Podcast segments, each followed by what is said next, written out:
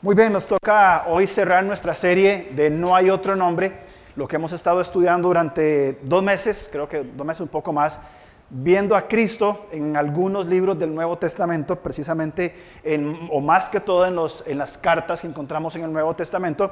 Pero antes de empezar, y hoy nos toca Apocalipsis, que no es un, un trago sencillo, vamos a ir a Efesios 6, 10 al 17. Vamos a hacer esta breve lectura antes de eh, movernos con lo que nos corresponde hoy en este día en Apocalipsis. Dice Efesios 6:10 al 17, dice, por lo demás, hermanos míos, fortaleceos en el Señor y en el poder de su fuerza, vestidos de toda la armadura de Dios, para que podáis estar firmes contra las acechanzas del diablo, porque no tenemos lucha contra sangre y carne, sino contra principados, contra potestades, contra gobernadores de las tinieblas de este siglo, contra huestes espirituales de maldad en las regiones celestes. Por lo tanto, tomad toda la armadura de Dios para que podáis resistir en el día malo, y habiendo acabado todo esto, estar firmes. Estad pues firmes, ceñidos vuestros lomos con la verdad, y vestidos con la coraza de justicia, y calzados los pies con el apresto del Evangelio de la paz. Sobre todo, tomad el escudo de la fe, con que podáis apagar todos los dardos de fuego del maligno Tomad el yermo de la salvación y la espada del Espíritu, que es la palabra de Dios. Orando en todo tiempo, con toda oración y súplica en el Espíritu, y velando en ello con, toda perseverancia y, súplica por todos los santos, y por mí, a fin de que al abrir mi boca me sea dada palabra para dar a conocer con denuedo el ministerio del Evangelio, por el cual soy embajador en cadenas, que con denuedo hable de él como debo hablar. Bill dice que el libro de Apocalipsis es un comentario extendido de este pasaje de Efesios. Porque tenemos que entender que vivimos en una guerra espiritual. Vivimos en una lucha espiritual, bien, que si bien es cierto, quizá no la dimensionamos en cosas tangibles, en cosas eh, palpables día con día, pero sin duda hay un, un, constante conflicto entre el bien y el mal, entre el Señor y evidentemente esta rebelión que Satanás procura hacer. Si vamos a Apocalipsis, bien, vamos a entender, y, aquí tenemos que ir dándole vuelta a algunos asuntos, como dije, no es un tema fácil de, o un libro fácil de enseñar menos en intentados 50 minutos, pero vamos a entender algo. Muy bien, Apocalipsis, cuando se dice la palabra, mucha gente dice, ay no, qué miedo. Yo no, no, me da miedo esos monstruos, esos bichos. Que no de miedo. Vean, vean, vean cómo comienza eh, el libro de Apocalipsis escrito por Juan. Bien, que por cierto nos va a dar la intención del libro. La revelación de Jesucristo que Dios le dio para manifestar a sus siervos las cosas que deben suceder pronto. Apocalipsis, que es un nombre pues que significa revelaciones, en inglés se usa la palabra revelaciones para llamar a este libro, es la revelación de Jesús el cómo todo se sujetará finalmente a él. Por ejemplo, el Salmo 2, capítulo, perdón, Salmo 2, versículos 7 y 8, nos habla un poco en cuanto a, esta, a este control total o a este, este asumir o esta revelación de Jesús manifiesta toda la humanidad. Dice Salmos 2, versículo 7 y 8, dice, yo publicaré el decreto, Jehová me ha dicho, mi hijo eres tú, yo te engendré hoy Pídame, pídeme y te daré por herencia las naciones y como posesión tuya los confines de la tierra. Salmo 110. En el Salmo 110, versículo 1 y 2, hay una, hay una declaración similar y dice, Jehová dijo a mi Señor, siéntate a mi diestra hasta que pongo a tus enemigos por estrado de tus pies. Jehová enviará desde Sión la vara de tu poder, domina en medio de tus enemigos. Apocalipsis nos va a contar cómo finalmente, cómo acaba la historia. Bien, y cómo este conflicto entre el bien y el mal va a llegar por fin a que el Señor se siente en su trono cuando Él regrese y para siempre estemos con Él. Así que la revelación de Jesucristo es la presentación pública de Jesucristo ante toda la humanidad. Ahora, en el capítulo 2, Juan va a escribir puntualmente a siete iglesias.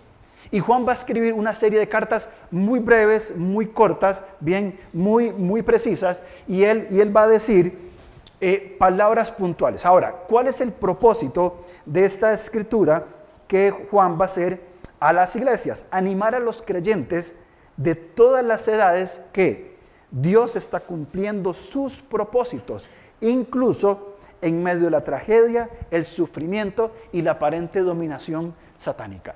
Cuando leemos esas siete cartas a la iglesia en Éfeso, Esmirna, Pérgamo, Teatira, Sardi, la Odisea, Filadelfia, bien, eh, no son cartas que, fueron en un momento, aunque sí fueron para una serie de iglesias locales que estaban en Asia Menor, pero también tienen un mensaje para nosotros hoy, para enseñarnos cómo vivir, para animarnos en medio de qué? Tragedias, dolores, sufrimientos, padecimientos, persecuciones y no solamente en algunos eventos que van a suceder en el futuro, sino hoy para nosotros. ¿Quién de nosotros no está sufriendo o no ha pasado por sufrimientos, por tragedias, de perder algo, de perder a alguien, de pasar momentos de mucho conflicto, de mucho dolor? de esos conflictos emocionales, espirituales, luchas con el pecado que intentamos superar una y otra vez y pareciera como que no hay solución. Hemos pasado todos por eso. La iglesia ha pasado por diferentes formas de persecución. En los primeros siglos era una persecución encarnizada en contra de los cristianos al punto que los eh, emperadores romanos empalaban a los creyentes y los convertían en antorchas vivientes. Hoy no pasa eso, por supuesto que no, o al menos en nuestro mundo occidental. Pero por supuesto que hay otras formas de persecución, hoy un poco más sutiles, con ciertas filosofías, ideologías y movimientos que lo que están procurando es sacar a Dios del pensamiento del hombre. Y que el hombre piense lo que quiera, no hay ningún problema. Que diga lo que quiera, que piense lo que quiera, que responda a la vida como quiera, pero no incluya a Dios ni lo que tiene que ver con la revelación de la palabra de Dios. Por eso estas cartas de Apocalipsis nos van a animar a nosotros, los creyentes de todos los tiempos, para decir que aún en medio de sufrimientos, tragedias, persecuciones, dolencias, bien, aún el Señor está cumpliendo sus propósitos y Él pronto, muy pronto, va a venir a establecerse para siempre. Y todo esto va a ser consumado cuando el Señor venga y se revele, se manifieste, se presente y para siempre reine entre nosotros. Ahora, un poco para entender Apocalipsis, hay varias formas o varias propuestas que se han hecho de cómo entender el libro de Apocalipsis. Por ejemplo, una visión preterista que todo se cumplió en el año 70 es una forma en que algunos lo han entendido. Otras formas en que se ha ido cumpliendo durante el desarrollo de la iglesia que cada eh, etapa de la iglesia en estos dos mil años tiene algo que ver con Apocalipsis. Otros dicen, no, todo tiene que ver con el futuro, ¿verdad? Y tienen sus argumentos, sus eh, argumentos fuertes y débiles, pero quisiera proponer una, una, un acercamiento que vamos a, a entenderlo así, una presentación simbólica entre el bien y el mal. Los sellos, las copas, las trompetas representan el conflicto de todos los tiempos aunque por supuesto hay aún eventos futuros relacionados con eventos muy específicos. Cuando nosotros nos acercamos a Apocalipsis viendo esta lucha, por eso leímos Efesios eh, antes, este conflicto que ha existido, bien, el Señor ya es vencedor, pongamos eso por eh, claro. Jesucristo resucitando de la muerte, bien, Él ya es vencedor. Él ya nos ha dado, ya, ya tenemos la victoria. Él nos ha dado vida nueva y abundante. Él es rey. Sin embargo, en ese tiempo, por supuesto, seguimos encontrando estas luchas entre el bien y el mal, bien, y vamos a ir viendo diferentes formas y tipos durante el, desarrollo de este, de este libro. Ahora, las cartas que encontramos en el capítulo 2 y 3, y por favor vamos a ir ahí en solo un momento en el capítulo 3, pero son siete cartas a iglesias que existieron en un momento en lo que hoy es Turquía. En toda la zona oeste de Turquía estaban estas siete iglesias y Juan les escribió estas cartas porque estaban pasando estas iglesias por diferentes situaciones y diferentes eh, eh, circunstancias, diferentes respuestas de la iglesia y algunas probablemente no eran las más acertadas. Todas hablan de Jesús, si usted lee cada carta, toda va a tener una descripción de Jesús, bien, que está ya hecha en el capítulo 1. Todas tienen un elogio, excepto la iglesia de la Odisea. O sea, cuando Juan escribe, bien, que es guiado por el Señor y el, ángel que viene enviado por Dios y por Jesús le dice, escribe al pastor, al líder de la iglesia, por ejemplo, en Éfeso. Y Dios va a dar un halago, bien, a esta iglesia, va a elogiar a esta iglesia y le va a decir, tienes un amor muy grande por Dios, eres fiel, has sido fiel hasta la muerte. Bien, Todas las cartas tienen un elogio, excepto la carta a la Odisea, que ya lo vamos a ver en un minuto. Eh, todas tienen una reprensión. Por ejemplo, en Éfeso le dice, sos excelente, estás creciendo, estás haciendo una gran obra, no soportas a los nicolaitas, pero has dejado tu primer amor.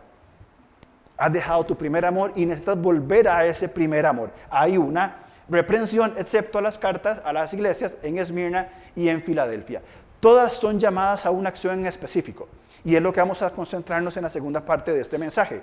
Una acción en específico y todas tienen un llamado a la, a la acción, a la fiel obediencia para el, para el Señor. Quiero leer esto rápidamente. Juan escribe porque percibe que existe un peligro real de que las iglesias se ajusten a lo que se consideran los valores normales del sistema de este mundo en lugar de la verdad trascendente de Dios.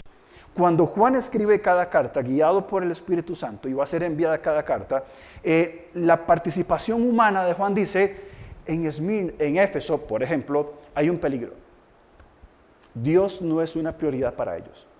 Están ocupados trabajando, tienen celo por la palabra, etcétera, etcétera, etcétera. Pero están dejando su primer amor. Por eso Juan eh, escribe con esta intención de decir, hay peligros de los cuales tenemos que estar atentos nosotros. Nosotros como iglesia, hoy en el siglo XXI, en nuestro contexto latinoamericano, también estamos expuestos a ciertos peligros como iglesia y Juan nos lo advirtió también a través de estas cartas. Ahora, hay una propuesta, bien, y yo no digo que sea así tal cual, pero sí podemos notar ciertas características de cómo cada una de estas iglesias, Éfeso, Esmirna, Pérgamo, Tiatira, Sardis, Filadelfia la Odisea, eh, tiene algunas características en común. Yo no, no quiero decir de que esta iglesia representa este tiempo per se como, como, como tal, bien, o un año o años específicos de forma absoluta.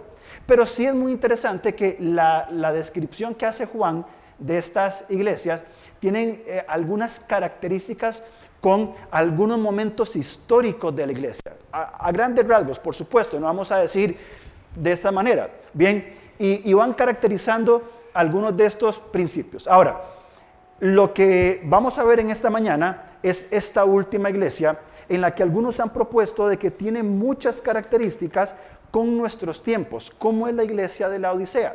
Bien, ¿qué vio Juan cuál fue el mensaje que Jesús envió a la iglesia en la Odisea para exhortarlos a qué?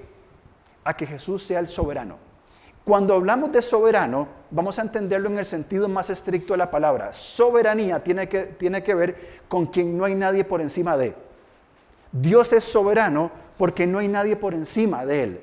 Eclesiastés dice que, que no nos preocupemos por cómo el mundo está funcionando, porque sobre el alto hay un alto y sobre esto reina uno aún mucho más alto.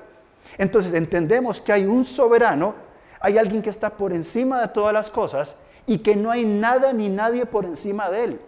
Por eso Juan va a decir, el amén, el testigo fiel, el primogénito de la creación, él dice esto a la iglesia en la Odisea, el soberano, el absoluto.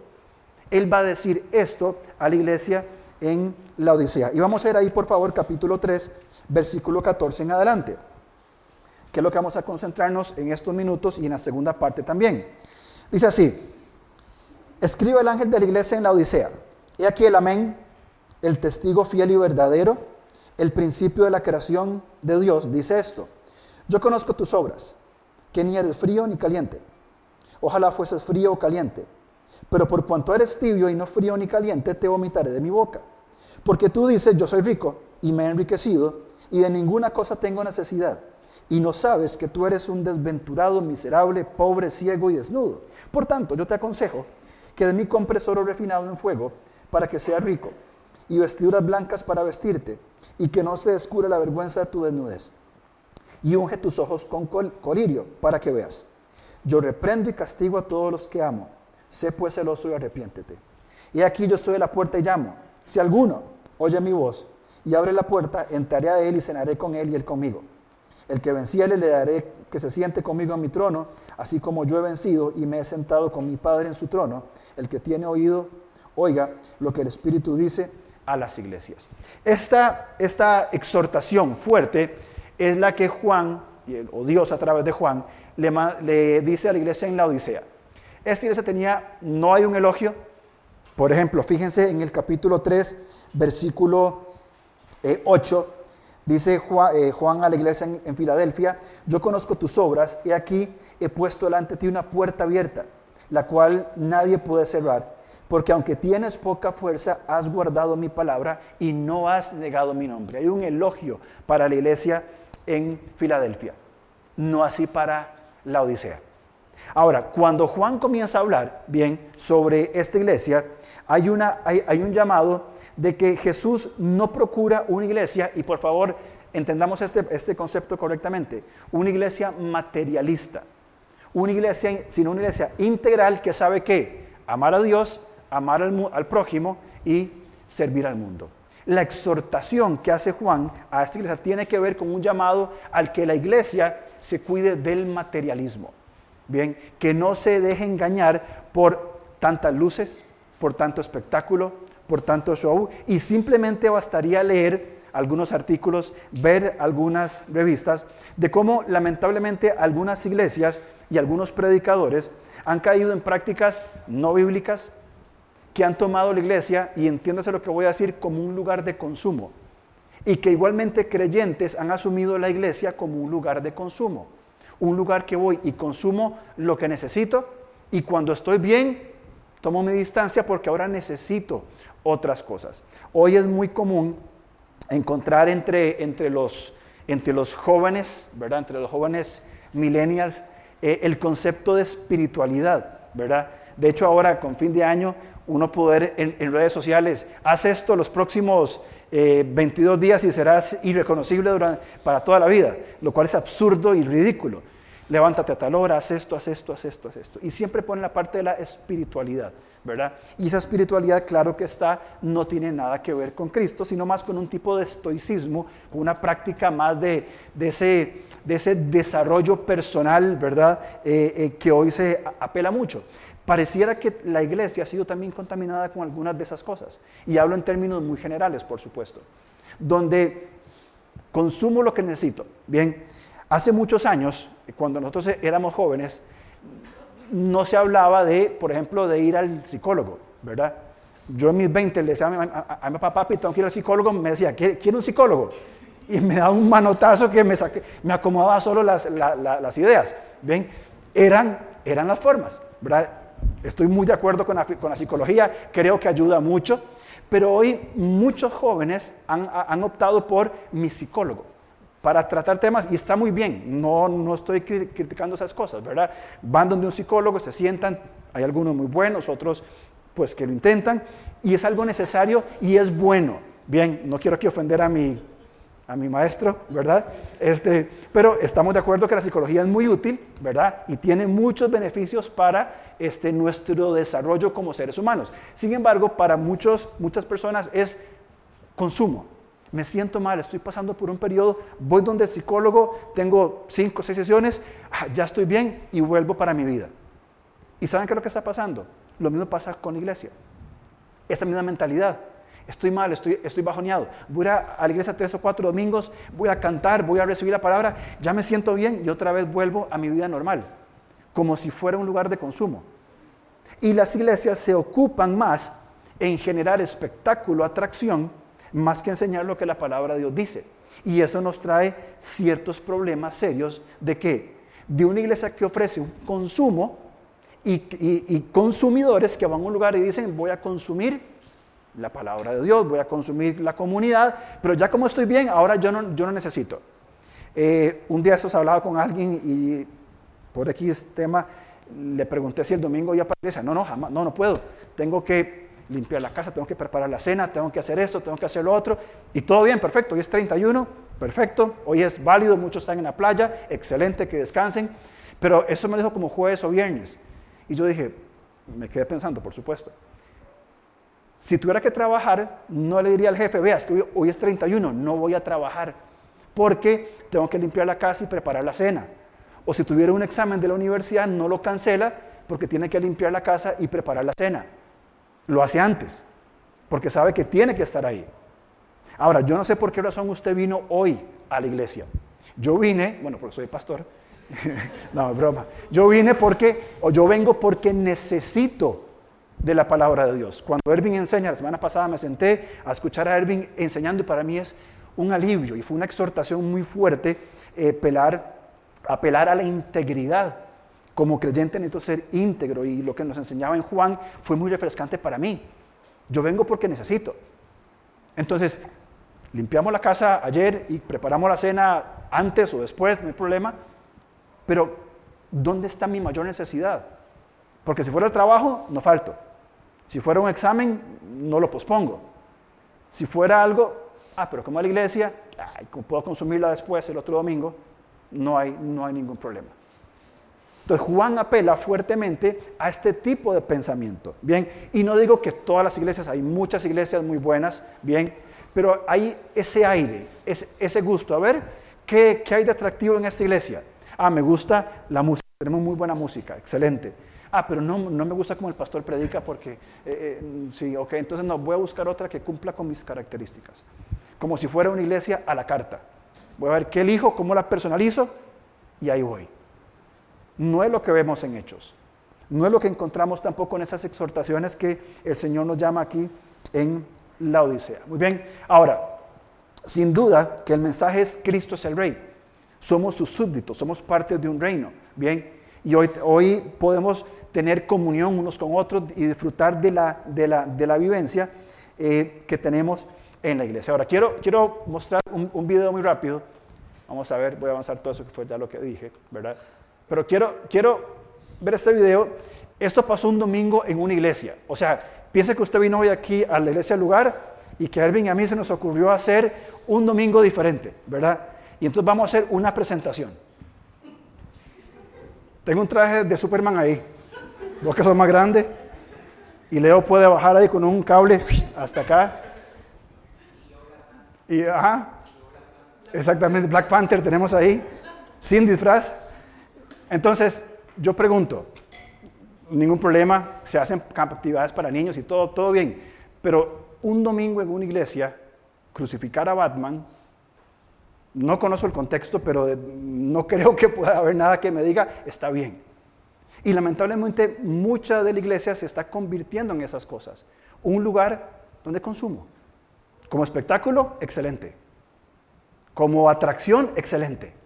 Pero es lo que la iglesia necesita en la sociedad que vivimos en una Costa Rica en el contexto latinoamericano del siglo XXI, con ideologías, que están entrando todos los días en las estructuras más íntimas de la sociedad, del pensamiento de los creyentes, de nuestros hijos adolescentes. ¿Estamos viendo un Batman crucificado o a un Cristo soberano?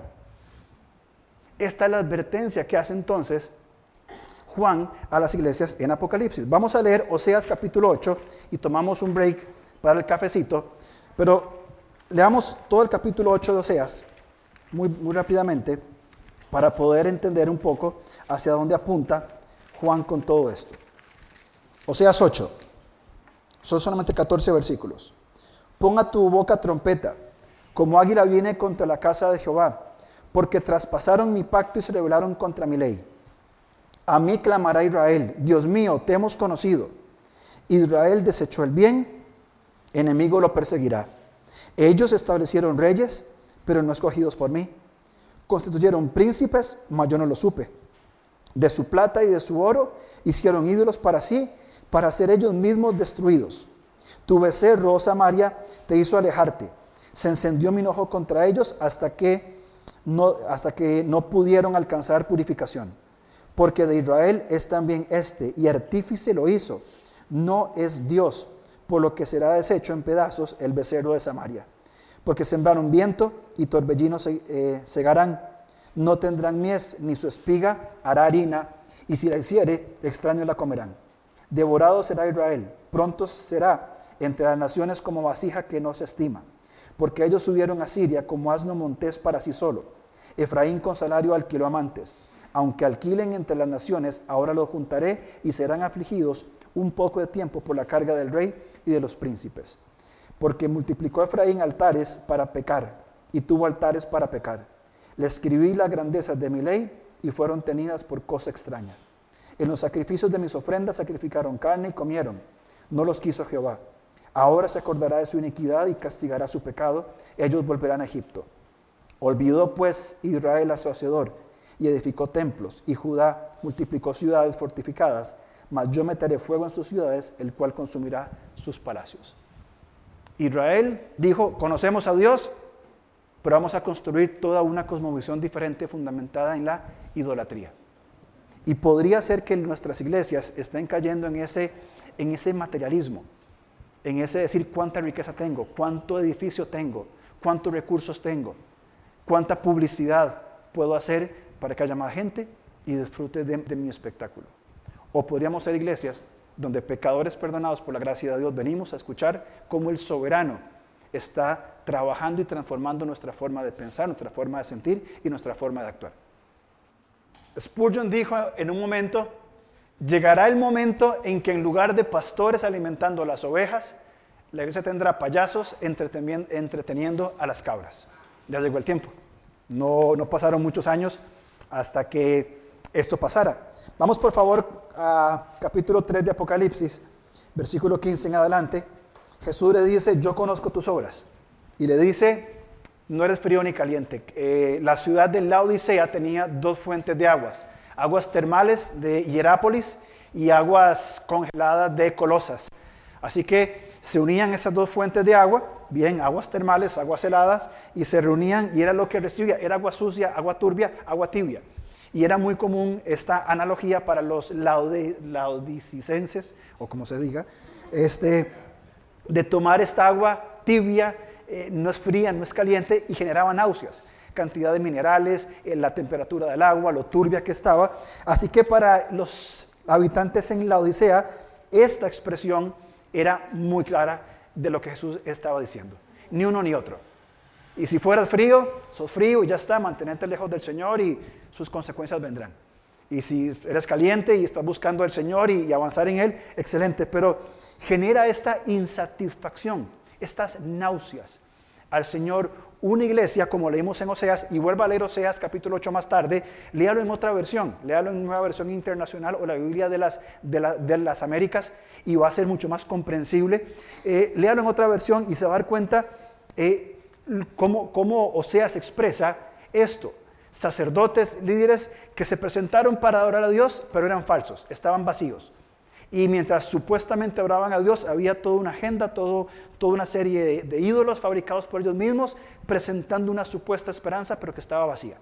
Y es lamentablemente la exhortación que se le hace a, la iglesia, hoy también a nosotros aquí en la Odisea. Eh, por cuanto eres tibio y no frío ni caliente, te vomitaré de mi boca la expresión náuseas y te, vomitaré de mi boca, como decía, era muy conocida para los laodicenses y es este llamado a decir, eh, hay una dualidad. ¿Qué decía la iglesia en la Odisea? Soy rico, soy rico. Bien, muchas iglesias y muchos conceptos de iglesia hablan de esto, soy rico. ¿Y por qué? Bueno, porque tenemos una gran propiedad, un gran programa, tenemos... Y todo eso no son cosas malas. Si Dios nos da un edificio mayor, mejor. Si nos da recursos, excelente. Si nos da más recurso económico, excelente. Si nos da más equipo para trabajar, excelente. Se utilizan, van a ser utilizados eh, para, para, el Señor. Pero en este caso, esta iglesia se jacta de lo que tiene y no de lo que es. Y ese es el, el gran problema. Y para mantenerse funcionando en esta dinámica de lo que tiene, de lo que alcanza, de los números, de los de, de el desarrollo del imperio, bien, pero por dentro está vacío. Esta iglesia, característica con nuestros tiempos, dice, yo soy rica. A ver, comparemos con la iglesia eh, primitiva o la iglesia de la Edad Media o la iglesia de las, de las grandes misiones. No tenían esto, esto, esto, esto. Hoy tenemos iglesia de sobra.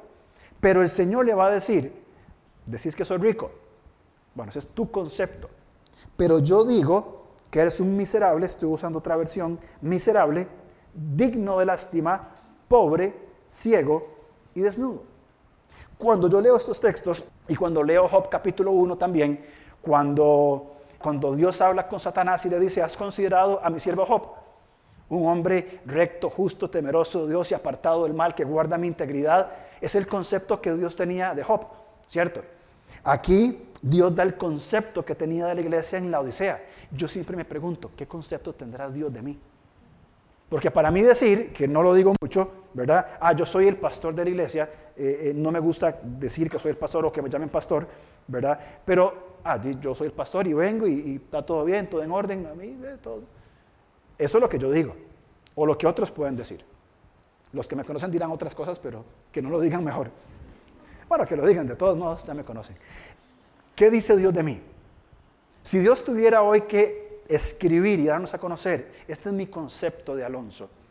No del pastor, no del esposo, no del padre, no del, etcétera. Alonso y viene el concepto. ¿Qué diría de mí? ¿Qué, ¿Qué escribiría Dios de mí? Y si tuviera que hacerlo de usted, ¿qué cree usted que diría Dios sobre usted? Aquí le dice, a ellos le dice, ustedes creen que son ricos. Ustedes creen que son muy buenos cristianos, usted cree que es muy buen pastor, muy buen papá, muy buen esposo, muy buen esto, lo otro. Sí, ok, pero yo digo esto. Y evidentemente tiene un peso mucho más importante lo que Dios dice de lo que nosotros podríamos pensar o decir. Ahora, fíjense cómo continúa el versículo 18. Por tanto, ¿por tanto qué? Debido al concepto que Dios tiene de mí. Bien, por ese concepto, por tanto, hay una conclusión el Señor le aconseja y Él va a dar una recomendación muy importante a la iglesia en la Odisea. Yo te aconsejo que de mí compres oro refinado en fuego para que sea rico, vestiduras blancas para vestirte y que no se descubra la vergüenza de tu desnudez y unge tus ojos con colirio para que veas. Colosas era una ciudad rica. Era una ciudad con mucho dinero, tenía fuentes, por ejemplo, los tres ejemplos que usa son características de la ciudad de la Odisea. Eh, tenían oro, tenían eh, en cuanto a la fabricación de textiles, eran impresionantes en la zona junto con pergamino, y tenían colirio que era para el tratamiento de los ojos. Tenían centros médicos muy importantes en el mundo de aquellos tiempos. Así que el Señor cuando les habla, les habla muy claro y muy directo. El Señor no anda con vueltas.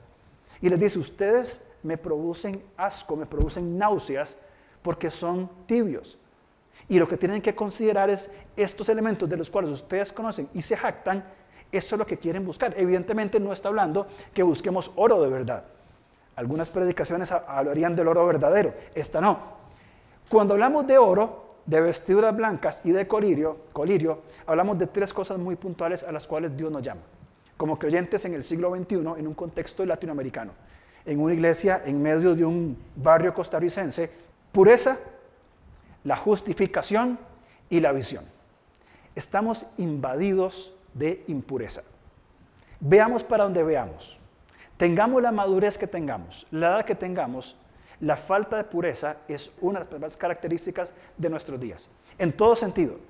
En el sentido eh, sexual, sentido laboral, en sentido de ética, de moral. Hay una falta de pureza tremenda. Por temas administrativos, nos ha tocado contratar un servicio como iglesia de X o Y y contratamos a cristianos. Y pedimos un precio, bueno, ¿cuánto me vende usted esto? Ah, se lo vendo en 5 mil. Perfecto, todo bien, muy bien, muchas gracias. Ok, ¿me hace por favor factura eh, electrónica? Ah, tengo que agregar el 13%. ¿Por qué no me lo agrega desde el principio si es lo que es correcto? Sea, ¿por qué me da un precio sin impuestos que usted tiene que pagar como cristiano? ¿Por qué me lo diga? Ah, porque ese hermanito le hago un precio. No, no está pagando impuestos, que es diferente. Entonces viene el conflicto y después me cobran más y es, un, es un desorden. Pero ¿por qué un creyente vende esto para gastar menos dinero sin pagar impuestos? Cuando tiene que pagar impuestos. Es lo correcto, es lo que tiene que hacer. Pero los cristianos hoy en nuestro contexto lo hacen. No paguemos impuestos. Ahí nos hablamos algo. Es, es puro, es correcto. No, y es el concepto que va en, todo, en, muchas áreas de nuestra vida. Hablamos de la justificación. Iglesias que quieren ser, eh, o que hablan, y lo hemos hablado antes, eh, deje sus problemas afuera, eh, venga aquí y olvídese todos sus problemas. ¿Por qué? Si tenemos que venir al Señor tal y como somos, con las luchas que, que tenemos. Hablamos de sana vulnerabilidad. Hermano, estoy luchando con esto, me cuesta esto, ayúdeme, pero hay estereotipos donde no queremos mostrar nuestra debilidad, nuestra culpa, como enseñaba Erwin el, domingo pasado, nuestra culpa por qué vergüenza, ¿qué van a decir de mí? Si yo, ¿qué van a decir de mí si pido ayuda? Mejor sigo aparentando lo que no soy. Y por supuesto ni que se hable de visión, hacia dónde estoy llevando mi vida. Mañana, primero de enero, los invito a que vayamos, el, primero y el dos Vayan al polideportivo eh, el primero y el 2 de enero. Tómenle fotos a las tenis que tienen esas personas, que no bajan de 150 mil colones. Vuelva el 2 de febrero y a ver cuántos están ahí. Porque hay mucho brío, ¿verdad? Ni siquiera hablemos de dietas, ¿verdad? Las dietas del 2 de enero, porque el primero todavía no vale, ¿verdad? No hablemos de eso. Pero pareciera que la iglesia también tiene esta falta de discernimiento espiritual. ¿Para qué yo estoy en este mundo? ¿De dónde vengo? ¿Hacia dónde voy? ¿Para qué estoy en este mundo? ¿Cómo debo vivir? Y comenzamos a buscar filosofías, cosmovisiones, ideales de, de dónde vengo, para dónde voy, cómo tengo que vivir, por qué estoy aquí.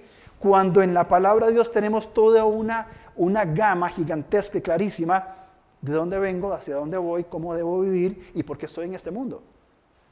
Pero eso es característica de la iglesia de este tiempo. Vamos adoptando diferentes filosofías, vamos haciendo un sincretismo de diferentes cosas, tomando un montón de cositas de diferentes lugares y me armo mi supuesto mundo. Tenemos que ponernos colirio, que, en nuestro caso es la palabra de Dios, para poder ver bien. Porque como creyentes no podemos vivir en este mundo sin saber hacia dónde vamos, sin saber por qué mañana voy a trabajar o el día que toque trabajar, por qué voy a trabajar y por qué es lo que queda, qué más voy a hacer. Dios lo ha puesto en un trabajo para que usted sea luz, para que aporte y desarrolle en, una comunidad, en un lugar, para que sea ejemplo, para que provea para su familia, para que se realice, para que otros vean a Dios en usted. Entonces no era trabajar con la carga de tengo que a trabajar en lo que sea. Es este apelo. Ahora, quiero concentrarme en lo, en lo que sigue, versículos 19 y 20, bien, y hacer algunas conclusiones muy puntuales, porque esto es bien importante. Yo reprendo y castigo a todos los que amo, sé pues celoso y arrepiéntete. He aquí, yo estoy a la puerta y llamo. Si alguno oye mi voz y abre la puerta, entraré a él y cenaré con él y él conmigo. ¿Cuál es el llamado que hace Juan a la iglesia en la Odisea? ¿Cuál es el llamado que Dios nos hace hoy a través de su palabra? Y que oro para que el Espíritu Santo vaya redarguyendo dentro de nosotros estos conceptos. Una comunión verdadera con Él. El Señor, hagamos una imagen, está a la puerta de nuestra vida. Vean, Dios no nos obliga. Yo no creo en un Dios que obliga. Yo no creo en un Dios que, está ahí eh, como un viejito cascarrabias con un bastón viendo a ver quién pasa para darle un bastonazo. O un Dios que está viendo a ver qué hacemos para tirarnos un rayo. Él dice, yo estoy aquí. Yo estoy a la puerta de sus vidas. Yo llamo a sus vidas. Y si alguno de ustedes, y fíjense, me parece muy importante, la tengo marcada la palabra, si alguno oye mi voz y abre la puerta. Si alguno escucha mi llamado y se dispone a ir a abrir la puerta, permitir que el Señor entre en toda mi vida, entre en mi vida, entre a la sala, a la cocina, a los cuartos, al patio, que entre a mi vida y nos sentemos a comer, porque habla puntualmente, entraré y cenaré con Él y Él conmigo. Esto es un claro símbolo de la comunión con Dios. El Señor hoy en la iglesia en ese tiempo está a la puerta llamándonos para sentarse, para sentarnos y tener comunión con Él. Que yo le pueda hablar, que Él me va a escuchar, que Él me va a responder por su palabra y yo le voy a escuchar. Y vamos a tener una relación íntima de Dios, al Dios que adoramos y nosotros del rey y los súbditos. Y el rey se sienta con nosotros a decirnos cómo vivir en ese tiempo. Eh, todos sabemos lo pasajero que es el tiempo, lo rápido que se va el tiempo, eh, que un día vamos a morir. No sé si ustedes se han dado cuenta de eso, pero un día nos vamos a morir. No sé cuánto, no sé cuándo, no sé cómo, no sé dónde, yo no sé nada. Un día nuestro tiempo en este mundo se va a acabar. No lo tenemos algo anotado ahí, agenda. Hoy podría morir. No, no estamos contemplando el fin de nuestra vida pronto, al menos la mayoría de nosotros. Pero un día se va a acabar nuestra vida y, no sabemos cuándo. Entonces tenemos una cantidad de tiempo limitado y el Señor está en la puerta diciendo, vean muchachos, yo estoy aquí, si alguien quiere comer conmigo, yo voy a comer con él. Y nos sentaremos y hablaremos. Hay inclusive videos, si usted tuviera la oportunidad de tomarse un café con algún personaje de la historia, ¿con quién sería? todo el mundo pone ahí, ¿verdad? Cada uno con sus, gustos, este, el otro, ¿verdad? Aquí y allá. Esta, este cuadro, esta imagen, me parece sumamente importante. Decir, el Señor quiere sentarse, para mí lo que significa tomarse un café conmigo. Donde Él me va a decir lo que Él piense, siente y hace, y viceversa. Esto me habla de algo que ya vimos hace un par de domingos. Me habla de la permanencia. Vamos a Juan capítulo 15, por favor. Y yo creo que este año ustedes se van a cansar y probablemente me despidan por ir tanto a Juan 15. Pero creo que, que es un pasaje sumamente importante que tenemos que ir una y otra y otra y otra vez a Juan capítulo 15. El Señor Jesús, la última semana de su vida, faltaban un par de días para que fuera crucificado, dice, hablándole a los doce, yo soy la vid verdadera, el arbusto, y mi padre es el labrador. Todo pámpano, nosotros, que en mí no lleva fruto, lo quitará. Y todo aquel que lleva fruto, lo limpiará para que lleve más fruto. Vosotros estáis limpios por la palabra que os he hablado. Aquí está. Permaneced en mí. La palabra permanecer significa habitar, estar donde yo vivo. Es mi ecosistema, donde yo me desarrollo.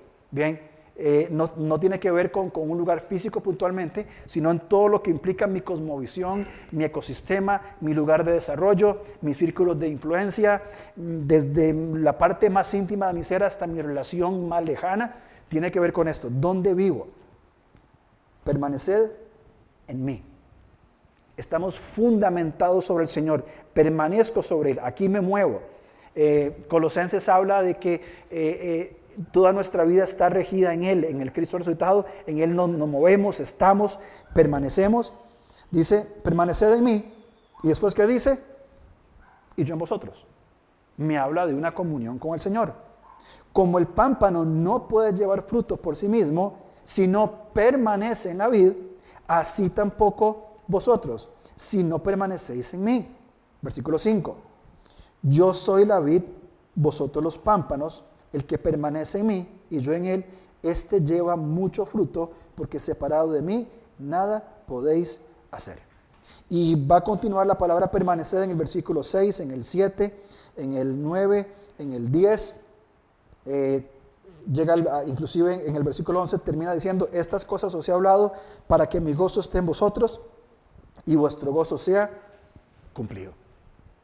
Este llamado que hace Apocalipsis a nosotros hoy es un claro llamado de regreso a la comunión con Él.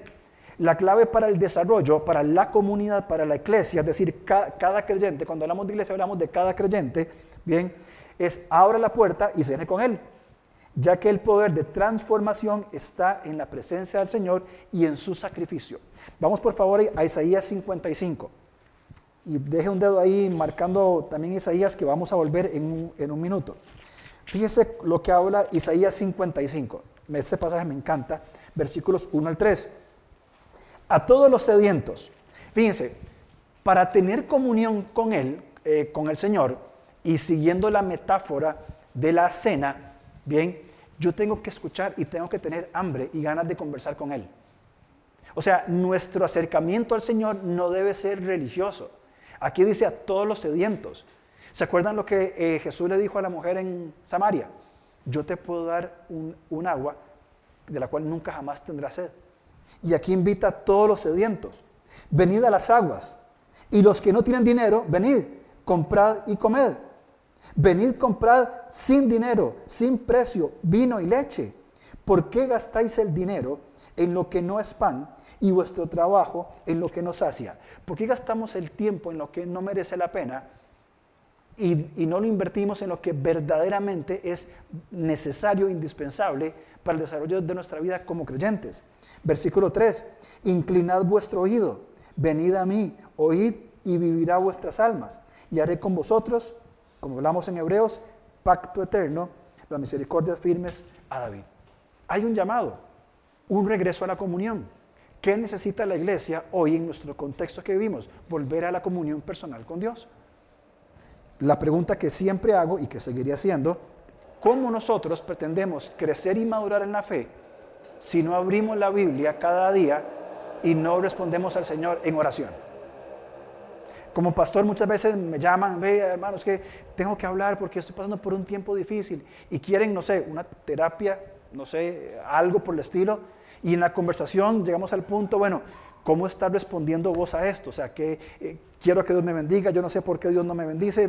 Ok, ¿cómo, ¿cómo estás buscando voz de Dios? Ah, mira, es que a mí me cuesta tanto leer la Biblia.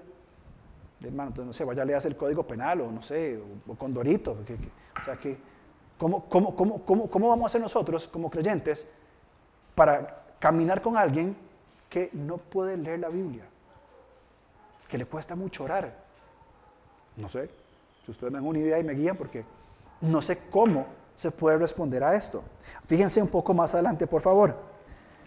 Algo que es también importante en cuanto a la renovación de la comunidad, lo hablamos también cuando hablamos en Hebreos, que son cosas muy importantes. Si bien es cierto el punto principal de la permanencia tiene que ver con el creyente, bien, permaneciendo en la palabra de Dios y ser constantes en la oración. Esto es elemental. Y es el llamado, es esta invitación, Jesús tocando la puerta de nuestra vida, nosotros disponiéndonos desde nuestra humanidad a abrir la puerta, permitir que entre y sentarme con Él. ¿Qué implica esto? Que yo voy a apartar todos los días un tiempo para buscar del Señor. Que yo coherente y consistentemente, sistemáticamente, voy a ir a su palabra y voy a entender qué es lo que está diciendo. Y a partir de lo que yo aprendo con la palabra de Dios, comienzo a construir mis principios, mis valores, mis convicciones a partir de lo que la Biblia dice, no lo que vengo escuchando durante mis 45 años de cómo se debe responder a esto u otro, o cómo debe vivir una persona u otra, sino que de mi tiempo en la palabra voy a encontrarme con principios que me van a confrontar y que me van a decir, no está bien lo que estás haciendo. Necesitas responder de manera diferente. Lo que pensé por 45 años está mal necesito deconstruir, necesito quitar este pensamiento y comenzar a construir la verdad de la palabra de Dios en mi vida. Y es un proceso de transformación. No puedo hacerlo solo, depende del Espíritu Santo, depende de Dios, pero yo tengo que disponerme a hacerlo. Entonces, si yo no abro la puerta, no tengo la palabra y no tengo la oración, ¿cómo voy a tener comunión con Dios? En un segundo plano, hay algunos elementos fundamentales que nos van a ayudar a nosotros a desarrollar nuestra comunión con Dios. Número uno, vivir en comunidades transformacionales. Estamos hablando que venimos a este lugar porque este es un lugar seguro, un lugar de comunión seguro, que puedo sentarme con, Andrés, con Steven, con qué decirle, brother, ora por mí porque estoy pasando un, tiempo difícil. Donde puedo venir con Ervin, tomarme un café y comenzar a conversar de asuntos que me están venciendo y que me siento seguro de hablarlo con un hermano en la fe y que mi hermano no me va a caer con el peso de la ley, no me va a criticar, no me va a destruir, sino que me va a ayudar, me va a exhortar, por supuesto, me va a ayudar a limpiarme y a seguir caminando. Esas son las comunidades transformacionales, donde hay grupos que podemos hablar y conversar, no para justificar o tolerar, sino para que el Señor trabaje. Procurar espacios para la enseñanza y la edificación, lo que hacemos aquí. Cada domingo tenemos palabra de Dios, por supuesto que sí, y así va a ser el resto de nuestra vida. Pero esto no es suficiente. Es un punto de partida. Pero los espacios de crecimiento y edificación tienen que ser constantes en nosotros. Construir juntos una cosmovisión bíblica. ¿Cómo respondemos a este mundo? No podemos separarnos como iglesia de la sociedad en que vivimos. Somos parte de una sociedad, somos parte de una cultura. Comemos tamales y decimos mae porque somos ticos. Es parte de nuestra cultura. No salimos de esa cultura. ¿Cómo construir una cosmovisión para responder bíblicamente al lugar donde estamos nosotros viviendo. Y necesitamos absolutamente la palabra de Dios y, por supuesto, del Espíritu Santo, que es quien va a poner la palabra de Dios en nuestra mente y Él va a cambiar lo que yo pienso. Y el Espíritu Santo me va a decir, esto que estás pensando, Alonso, está, es equivocado. Esta es la verdad que viene en la palabra de Dios. Yo te voy a ayudar a cambiar tu pensamiento, tus emociones, tus sentimientos y finalmente tu forma de actuar. Esto es la permanencia. ¿Es fácil? No. ¿Es un curso de seis semanas? Tampoco. Es un proceso de toda la vida donde vamos como comunidad transformándonos. Esa es la exhortación que Juan hace a la iglesia del siglo XXI. No sean materialistas, no se fijen todo lo que está, todo lo material palpable, que es importante, sí. Por eso pusimos ventiladores y cuadritos y todo lo que se ve bonito acá. Eh, eh, es porque es parte de donde estamos. Pero no es lo importante. Tenemos programas, tenemos actividades, no es lo importante. Son estructuras que van cambiándose y acomodándose. ¿Dónde está lo importante? En esto. Una comunidad que está dispuesta a caminar con otros en transformación. Y donde cada persona, cada creyente que a la iglesia dice, yo voy a tener comunión con Jesús. Cuando uno de ustedes, mis hermanos, vamos a ver, a ver cómo lo pongo. Si yo como pastor no cumplo mi rol, los afecto a ustedes. Si no cumplo mi trabajo de, con los ministerios, con con todo lo que me toca hacer, les fallo. Si yo como pastor no estoy cumpliendo mi rol, ustedes son lastimados de alguna de una u otra manera. Cuando los creyentes, sea quien sea, sean ustedes, sea yo, no estamos teniendo comunión con Dios, no estamos creciendo individualmente, ¿saben qué estamos haciendo? Estamos negándonos a cumplir nuestra función del cuerpo y estoy afectando al resto del cuerpo. Si yo como creyente soy el dedo meñique, es el meñique, ¿verdad? Bueno, este, este, soy el dedo meñique y yo digo, me rehuso a cumplir mi función, no lo voy a hacer, porque la razón que sea, no lo voy a hacer, está dañando el resto del cuerpo. Si usted, mi querido hermano, no busca tener comunión con Dios, no busca crecer como individuo delante de Dios, nos está dañando. Me daña a mí, porque yo necesito de usted. Daña a su esposa, a su esposo, a sus hijos, porque es parte del cuerpo.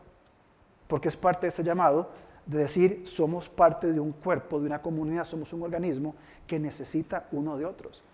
Necesitamos hombres valientes, firmes, que se pongan en la brecha y digan, yo voy a ponerme ahí. Necesitamos mujeres valientes, firmes, que se pongan en la brecha y que digan, yo como mujer voy a cumplir mi rol. Necesitamos jóvenes, niños, ancianos, personas que digan, yo necesito estar porque mis hermanos me necesitan, yo debo estar preparado. Termino con esto, que esto lo escribe G. dice, la descripción de la iglesia en la Odisea es probablemente, probablemente incómoda, cercana a la situación de la iglesia de nuestra propia cultura.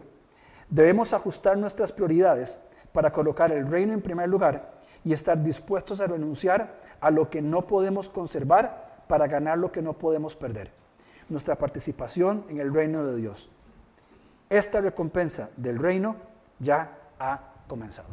Creo que la exhortación que hace o el, comentario que hace eh, este autor es muy acertada. Nosotros necesitamos aprender a renunciar a, a cosas que nos están estorbando y comenzar a abrazar cosas que son mucho más importantes. Dejar tendencias materialistas, dejar de ser una iglesia solamente de estructuras y ser la iglesia en cada individuo que tiene una comunión genuina con el Señor. Él está a la puerta llamando. Entonces yo pregunto hoy en ese último culto del año, ¿qué vamos a responder? ¿Qué va a responder usted? ¿Cómo va a responder al golpe de la puerta y la llamada al Señor, decirle, aquí estoy para tener comunión con vos? Si querés, abrir la puerta y yo entro y comemos juntos y hablamos. Pero si no querés, yo me quedo acá. ¿Cuál va a ser su respuesta? ¿Qué le va a decir el Señor?